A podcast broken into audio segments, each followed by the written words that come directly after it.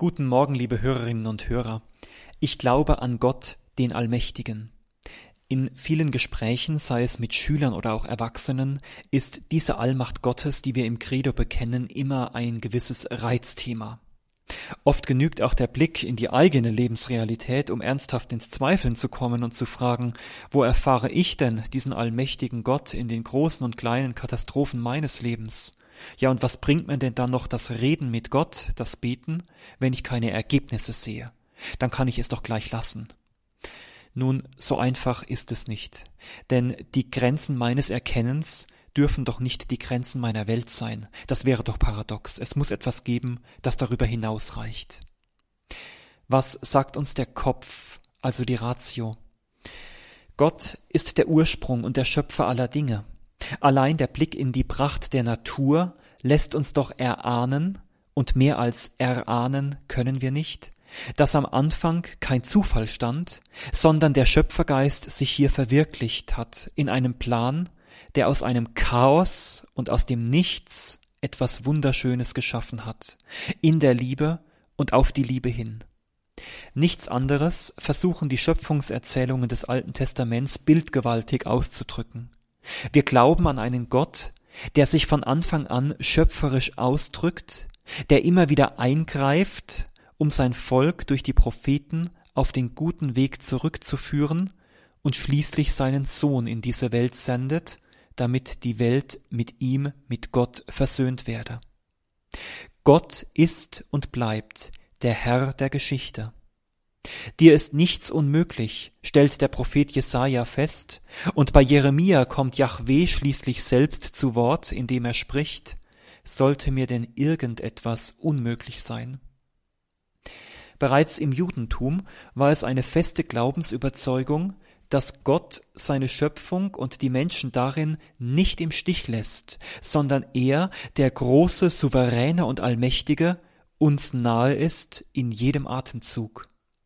Psalm 139 bringt es zum Ausdruck, wo es heißt, Herr, du hast mich erforscht und du kennst mich. Ob ich sitze oder stehe, du kennst es. Du durchschaust meine Gedanken von fern, ob ich gehe oder ruhe, du hast es gemessen. Du bist vertraut mit all meinen Wegen, ja, noch nicht ist das Wort auf meiner Zunge, siehe Herr, da hast du es schon völlig erkannt. Welch großes Vertrauen und welche Innigkeit aus diesen Zeilen sprechen. Der große, allmächtige Gott nimmt sich meiner Schwachheit an und ist für mich da. Aber nun der Knackpunkt, damals wie heute. Gott ist Gott und sonst niemand. Und seine Gedanken sind nicht unsere Gedanken, seine Wege sind nicht unbedingt unsere Wege und auch seine Pläne nicht die unsrigen. An Gottes Allmacht zu glauben, kann uns daher in erster Linie das Vertrauen abverlangen, dass Gott zwar anwesend ist, uns und unsere Lage kennt, dass er jederzeit eingreifen könnte, retten könnte, unser Leben verändern, selbst Wunder tun könnte, aber dass er es nicht muss und dass dieses Nicht-Tun, dieses Aushalten müssen einer Situation für uns gerade die Herausforderung ist, an der wir wachsen sollen. Ihr kennt weder den Tag noch die Stunde. Und mit Jesus im Garten Gethsemane in der Stunde seiner größten Angst werden wir wohl immer wieder beten müssen, Vater, alles ist dir möglich und dein Wille geschehe, du bist der Herr der Geschichte. Und dennoch ist die Geschichte der Kirche voller Menschen, die die Allmacht Gottes ganz konkret in ihrem eigenen Leben erfahren durften. Ich denke etwa an den großen Verfolger der jungen Christenheit, Saulus. Im berühmten Damaskus-Erlebnis erstrahlt ihm das göttliche Licht und er hört eine Stimme, die ihn an seinem wunden Punkt trifft und bei ihm einen Lebenswandel bewirkt, eine Berufung der besonderen Art. Hier greift Gott in die Geschichte eines Menschen ein und schenkt ihm, dass er die Welt und sein Leben in einem völlig neuen Licht sehen kann. Von jetzt auf gleich ist alles anders als es war, für Außenstehende oft gar nicht nachvollziehbar. Wenn in einem Bruchteil einer Sekunde alles in einem anderen Licht erscheint und man aus der Tiefe des Herzens spürt, hier greift ein anderer nach dir, dann ist das doch zumindest der Anhauch der Allmacht Gottes. Ich denke nicht zuletzt auch an mein eigenes Berufungserlebnis, an den Moment, als mich, freilich nicht ganz so gewaltig wie bei Paulus, die Stimme Gottes getroffen hat und mir zu spüren gab, du musst dein Leben ändern, ich bin bei dir und gebe dir die Kraft dafür. Und so glaube ich, dass sehr viele Menschen die Erfahrung der Nähe Gottes in ihrem Leben gemacht haben. Die Erfahrung, dass er eingreifen kann und einem Leben eine ganz neue Richtung und eine neue Erfüllung schenken kann, ja einen Auftrag, eine Mission.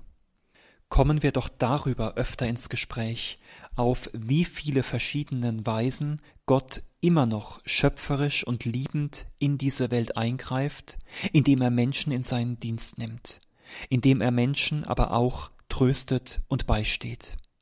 Vielleicht ist das eine Botschaft, die wir dieser Welt zu verkünden haben in unserem Zeugnis.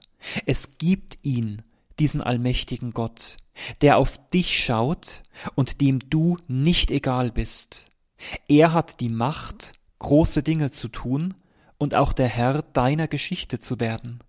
Lass dich auf das ein, was er dir zeigen will. Werde offen für die vielen Zeichen, durch die er dir nahe sein möchte. Es muss nicht immer das Große und Effektvolle sein, sondern manchmal sind es auch die kleinen und verborgenen Zeichen.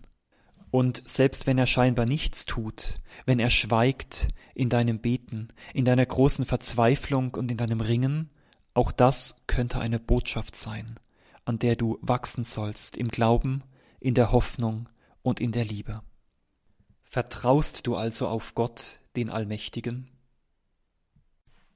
Und der Segen dieses allmächtigen Gottes, des Vaters, des Sohnes und des Heiligen Geistes, komme heute auf dich herab und bleibe bei dir alle Zeit.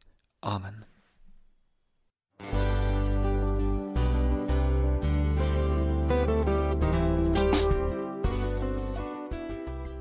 Liebe Zuhörerinnen und Zuhörer, vielen Dank, dass Sie unser CD- und Podcast-Angebot in Anspruch nehmen. Wir freuen uns, dass unsere Sendungen auf diese Weise verbreitet werden. Dieser Dienst ist für Sie kostenlos. Für uns ist er allerdings mit einem nicht unerheblichen finanziellen Aufwand verbunden. Deshalb sind wir für jede Spende dankbar. Alle Bankverbindungen unserer Spendenkontos können Sie über unsere Homepage horeb.org unter dem Menüpunkt Spenden einsehen. Dort besteht auch die Möglichkeit, online zu spenden natürlich nach den neuesten Sicherheitsstandards. Sie können diese Informationen auch bei unserem Hörerservice unter der Telefonnummer 08328 921 110 erfragen. Ich wiederhole die Rufnummer 08328 921 110. Vergelt's Gott für Ihre Unterstützung. Ihr Pfarrer Kocher.